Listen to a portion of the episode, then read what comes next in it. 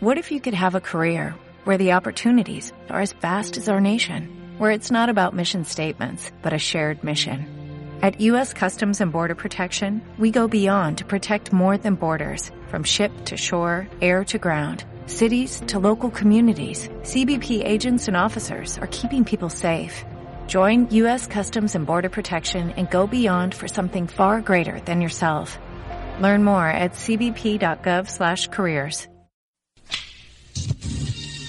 hacia la escuela.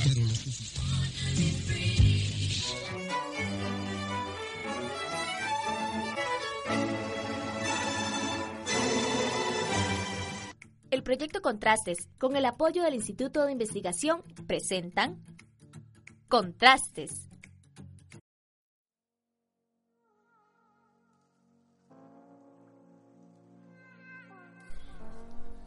Hola, bienvenido, bienvenida a un nuevo programa de Radio Revista Contrastes. Hoy te acompañamos Ronnie Rojas y Adonis Gamboa. Hoy te queremos hablar un poco de software libre y conocimiento libre. Para ello tendremos una entrevista con un invitado especial que nos estará acompañando más adelante. El programa de hoy está muy interesante y en Planeta Música escucharemos varias canciones de la legendaria banda Guns N' Roses, considerada una de las bandas más influyentes de la historia debido a su gran legado musical. Antes de iniciar con el tema de fondo, escuchemos la primera canción de Planeta Música, Sweet Child O' Mine. Esta es la novena canción en el álbum Appetite for Destruction y el tercer sencillo del mismo, Sweet Child O' Mine, fue el primer sencillo de Guns N' Roses en alcanzar el número uno de Billboard Hot 100, en el cual permaneció durante dos semanas en el verano de 1988.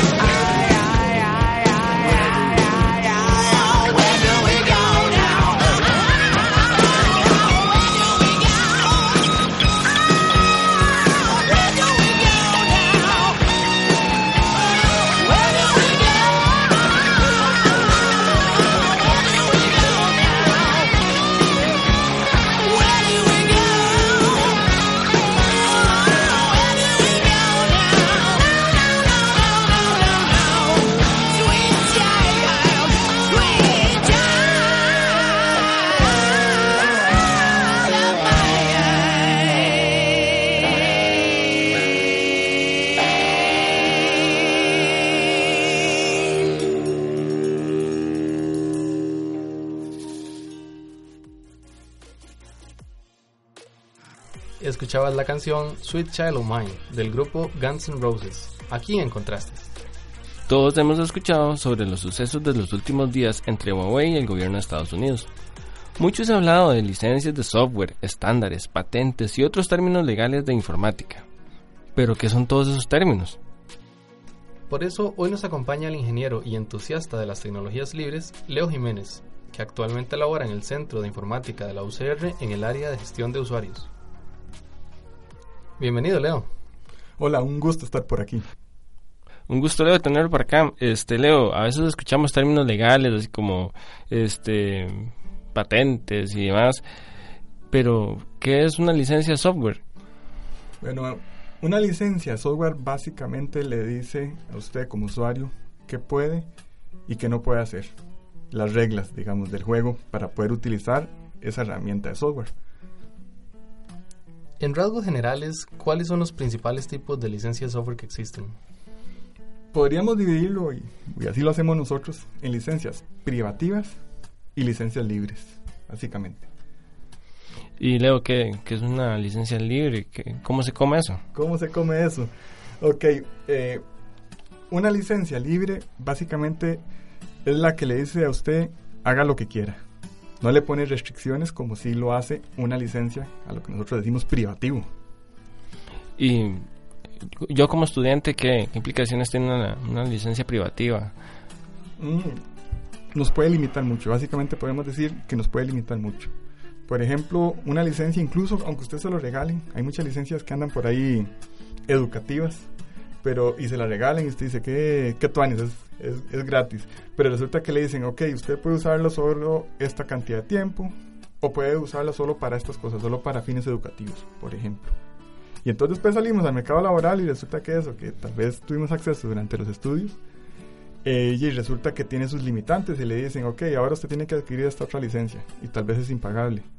O eh, se acostumbró usted a esa herramienta con ese, con ese eh, ¿cómo se llama? Con, e- con esa licencia que nos restringe y después a usted ya le cuesta abandonarla y queda amarrado a esas eh, particularidades que tienen esas licencias. En el caso de Google con Android y lo sucedido con Huawei, ¿por qué si Android es software libre, entonces a qué se debe el hecho de que estén recurriendo a la idea de otro sistema operativo? Es que resulta que ahí Google, a pesar de que desarrolló Android eh, con una licencia libre, sin restricciones, le ha metido sus cosas privativas. Y a la hora de, de, digamos, de trabajar con otras compañías, pues ahí tienen acuerdos comerciales que también tiene sus limitantes. La base Google, digo, Android, es libre. Pero ya esas, esas bibliotecas, esas aplicaciones que le ha metido Google, este, ya son, ya son privativas y ya, ya bajo las- lo que dice Google, básicamente. Este, entre muchas licencias libres que encontramos, encontramos una que es muy famosa, la licencia li- eh, pública general, la GNU, la GPL, le La dicen. GPL, sí, la licencia general pública. ¿Qué es y cómo se diferencia de, de otras? Eso es básicamente eh, don- lo que nos resume, digamos, o no nos resume, nos detalla todas las libertades que nos da una licencia libre. Y al decir libertades, cualquier licencia libre se rige bajo cuatro libertades. Úselo para lo que quiera, este, o modifíquelo, eh, distribúyalo o- y comparta esas modificaciones. Me explico, para extenderlo un poco más. Eh, úselo para lo que quieras, tal vez un poco lo que hablaba ahora, eh, que a veces las licencias, incluso aunque no lo regalen, tienen sus limitantes. En caso de software libre, no. Usted lo puede usar de manera educativa, de manera este, comercial, si la quiere lo usa para terrorismo, pero no lo sugiero, ¿verdad? Eh, al decir estudiarlo, modificarlo, por ejemplo, si nos vamos de lado de una empresa, puede auditarlo, puede saber qué está haciendo ahí, si nos está espiando, por ejemplo, que eso es uno de los principales problemas que, que, o temores que tiene el gobierno de Estados Unidos con respecto a Huawei. Eh, por otro lado, el, yo como entusiasta del aprendizaje puedo estudiarlo para ver cómo trabaja e incluso lo puedo modificar, lo puedo adaptar a lo que yo quiero. Si tengo los conocimientos, puedo hacerlo, la licencia me lo permite. Luego les decía, la tercera libertad es distribúyalo. Es decir, un profesor puede llegar y decir, vamos a utilizar este software. Tomen una copia cada uno, no hay problema, no hay problema. O yo le digo a mi abuelita, mire qué bonito este programa, tome una copia, no, no voy a tener problemas legales. Actualmente muchos hacemos eso, muchos hacen eso, agarran y distribuyen eh, copias que tal vez la licencia no lo permite, pero eso es ilegal. Y si lo hacemos, digamos, a nivel de Universidad de Costa Rica, por ejemplo, que estamos aquí, eh, eso nos puede traer muchos problemas. Y la cuarta libertad es comparta esas mejoras. Yo podría modificarlo y podría eh, aportarlo al, prove- al proyecto. Y así es como ha crecido mucho el, ah, el software libre. Muy bien, antes de seguir con el tema de fondo de hoy, escuchemos a los compañeros de Ruta E, que hoy nos hablarán de la radio revista de la Universidad Técnica Nacional.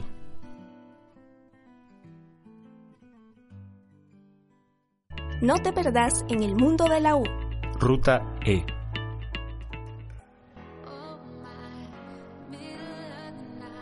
Hoy te contamos acerca del servicio que brinda la UTN, llamado Radio Revista Somos UTN. Este programa de radio comenzó el 18 de junio de 2016 por iniciativa de la Rectoría y la Dirección de Comunicación Institucional de esta universidad y se difunde todos los sábados de 1 a 2 pm en 89.1. El objetivo de este espacio informativo es dar a conocer a la comunidad nacional y a la comunidad universitaria los principales acontecimientos, logros y proyectos de la Universidad Técnica Nacional. Ruta E.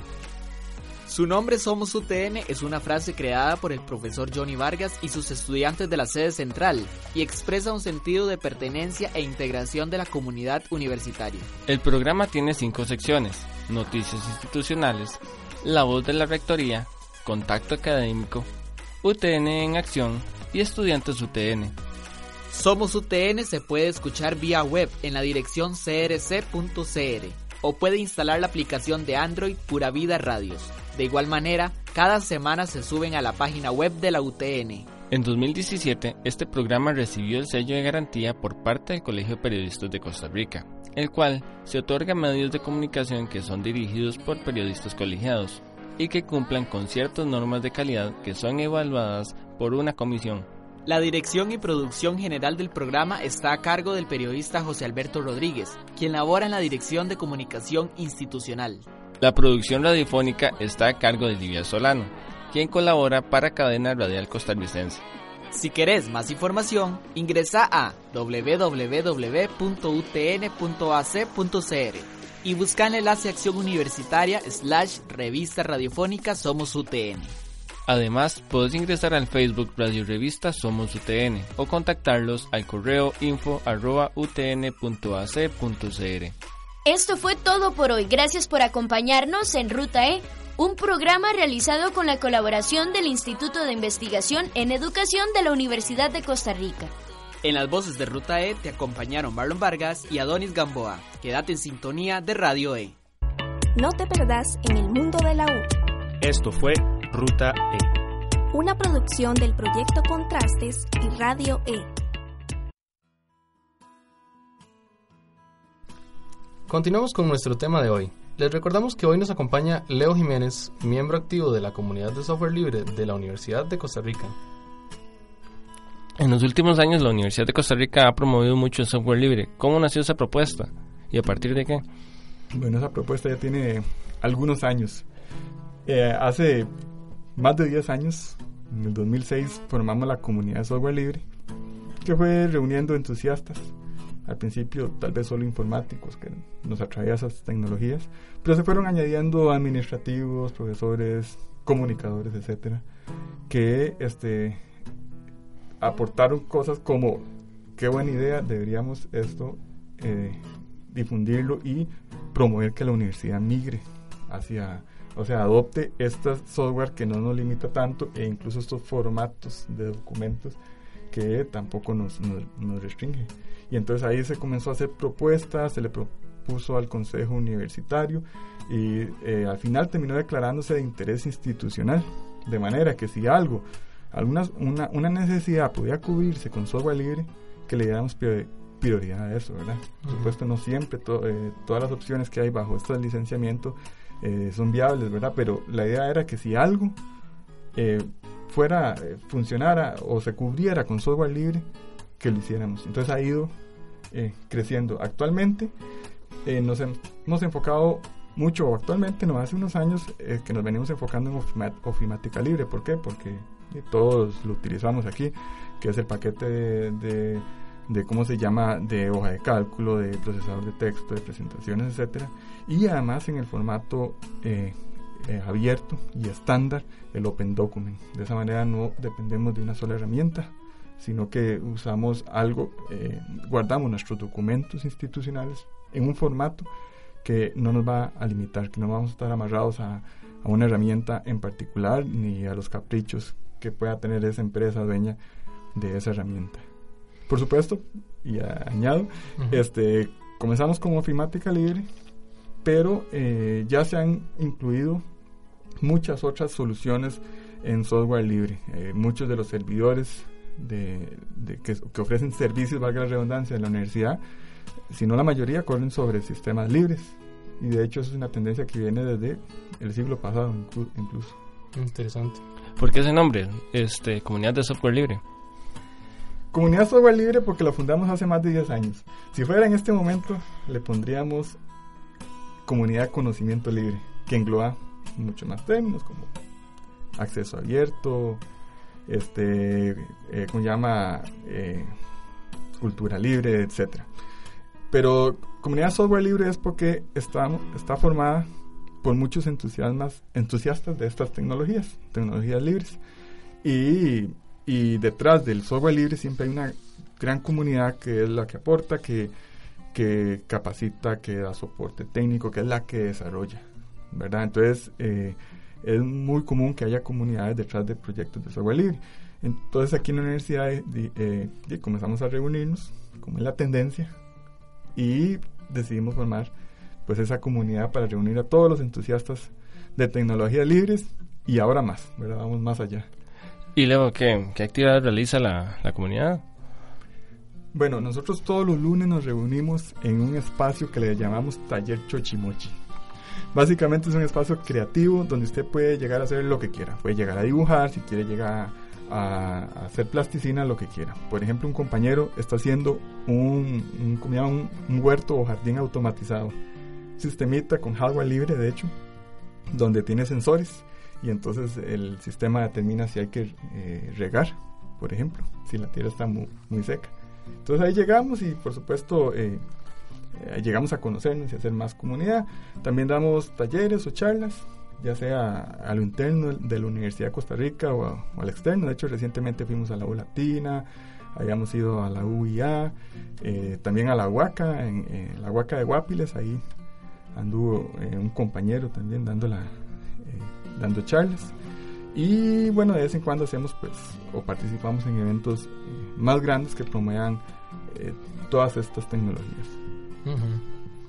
Ahora, ¿cómo puede uno integrarse a la comunidad? Básicamente acérquese.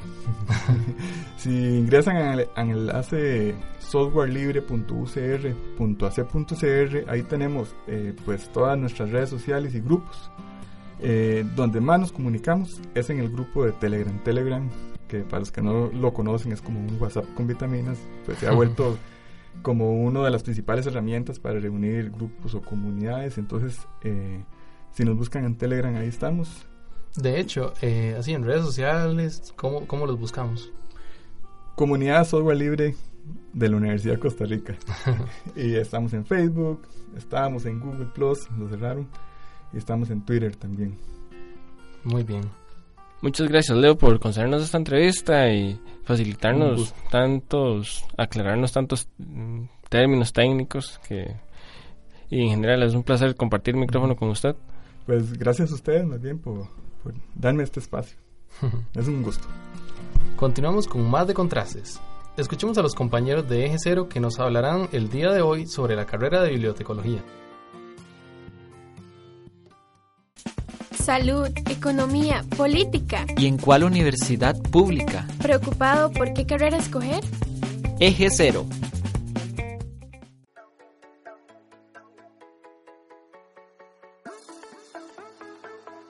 ¿Tenés gusto por la alfabetización, unidades de información e investigar sobre diferentes temas?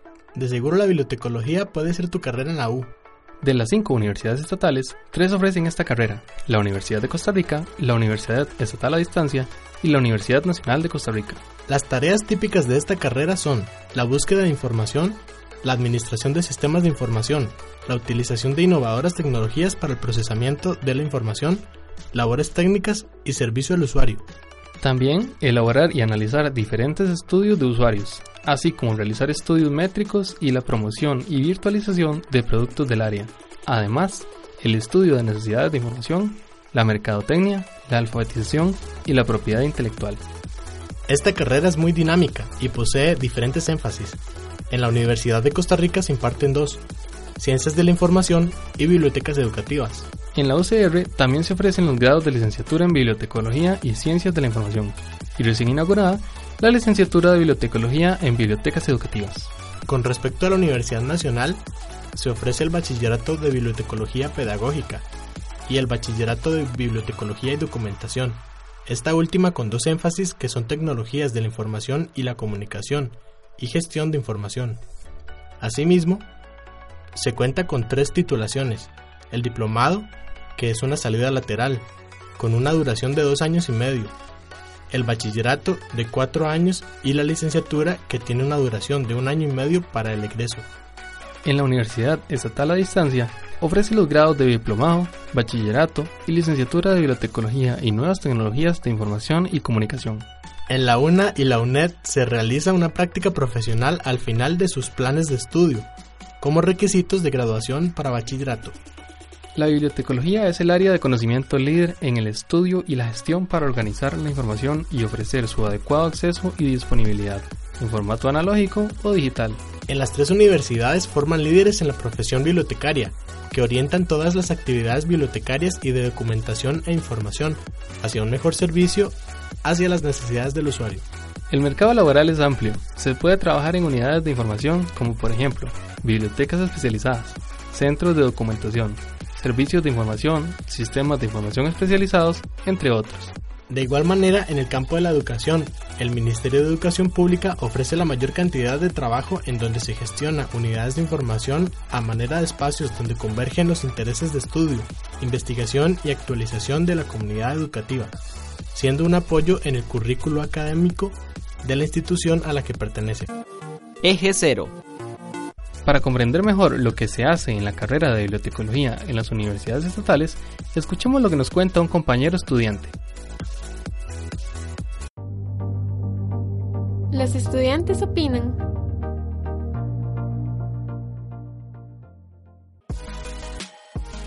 Nombre es Eric Cordero Cruz, soy estudiante de la Universidad de Costa Rica, estudio la carrera de bibliotecología con énfasis en ciencias de la información. Para mí la bibliotecología ha sido el aprender, que no es solo ese concepto de, de persona que solo lee o acomoda libros, sino que es una carrera bastante amplia, utiliza bastantes medios como la tecnología, el trato al público, eh, y lógico la difusión perdón de la información. Algunos retos que he encontrado en esto es bueno eh, al inicio estaba bastante extraviado verdad ya que no llevé ninguna orientación en cuanto a lo que era me ha costado un poco eh, lo que es las referencias del APA creo que una forma o una sugerencia sería como hacer un taller ya propiamente de eso. Lo que me apasiona, bueno, siempre me ha agradado leer, siempre me ha agradado el trato con el público, siempre me ha agradado darle a mi sociedad, devolverle algo, hacer algo que yo como individuo pueda aportar para mejorar lo que es la condición social. Ha sido para mí una gran experiencia pertenecer a la carrera y sobre todo a la institución que es la Universidad de Costa Rica. Ya tenés buena información para decidir, así que si te gusta fomentar y desarrollar el espíritu de investigación y creatividad para identificar en forma realista los problemas de información nacionales, tu carrera podría ser bibliotecología. Te acompañamos Ronnie Rojas y Adrián Goicoechea. En el guion y la producción colaboró Paola Grijalva y en grabación Catalina Lau. Agradecemos el apoyo del Instituto de Investigaciones en Educación. Esto fue Eje Cero. Esto fue Eje Cero, el programa que te ayuda a buscar tu carrera. una producción de Proyecto Contrastes y Radio E. con el apoyo del Instituto de Investigación en Educación de la Universidad de Costa Rica.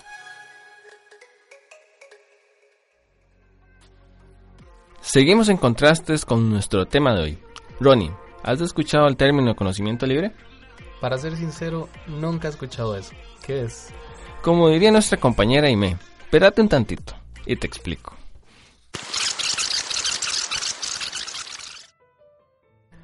El conocimiento libre es una corriente epistemológica que estudia el origen histórico y el valor del conocimiento, considerándolo como un bien público que beneficia a la colectividad en general y permite el desarrollo igualitario. ¡Wow! Contame más. ¡Qué interesante! El conocimiento ha estado presente desde los principios de la humanidad, y conforme avanza el conocimiento, hemos evolucionado como especie. El ser humano aprende, enseña y hace uso del conocimiento en la medida de la libertad que tenga para hacerlo. ¿Es idea mía o eso ha cambiado?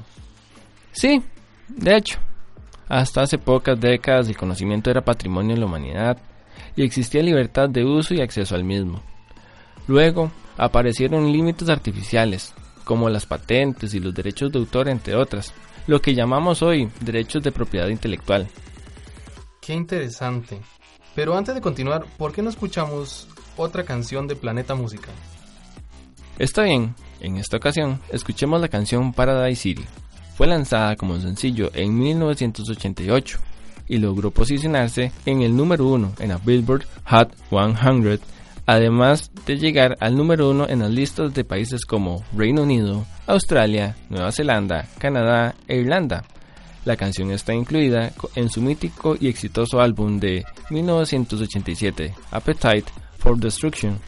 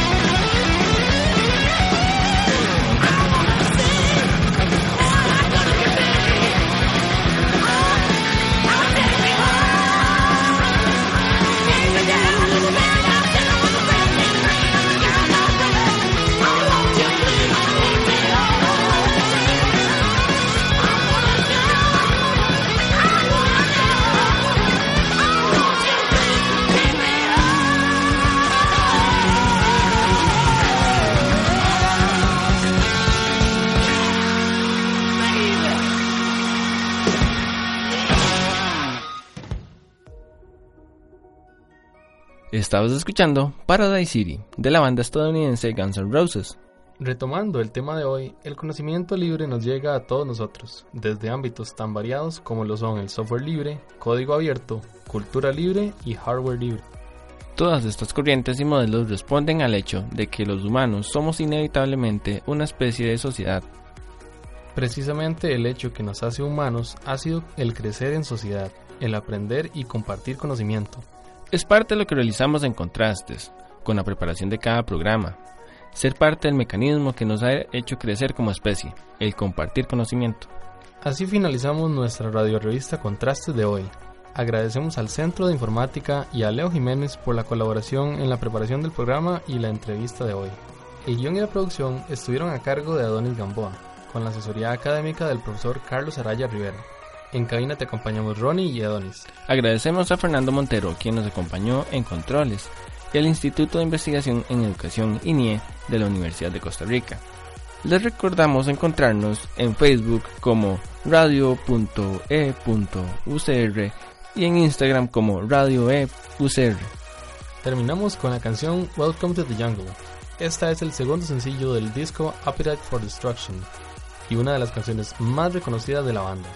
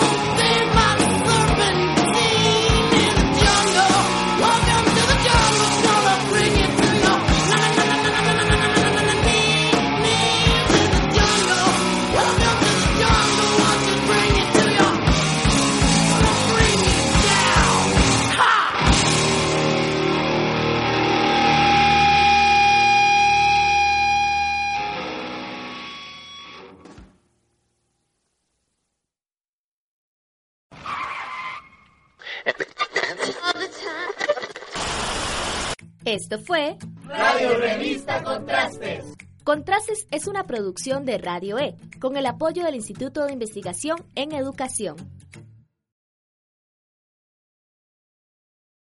As a new Western Union customer, you can enjoy a $0 transfer fee on your first international online money transfer. Send money to your family and friends back home the fast, easy, and reliable way.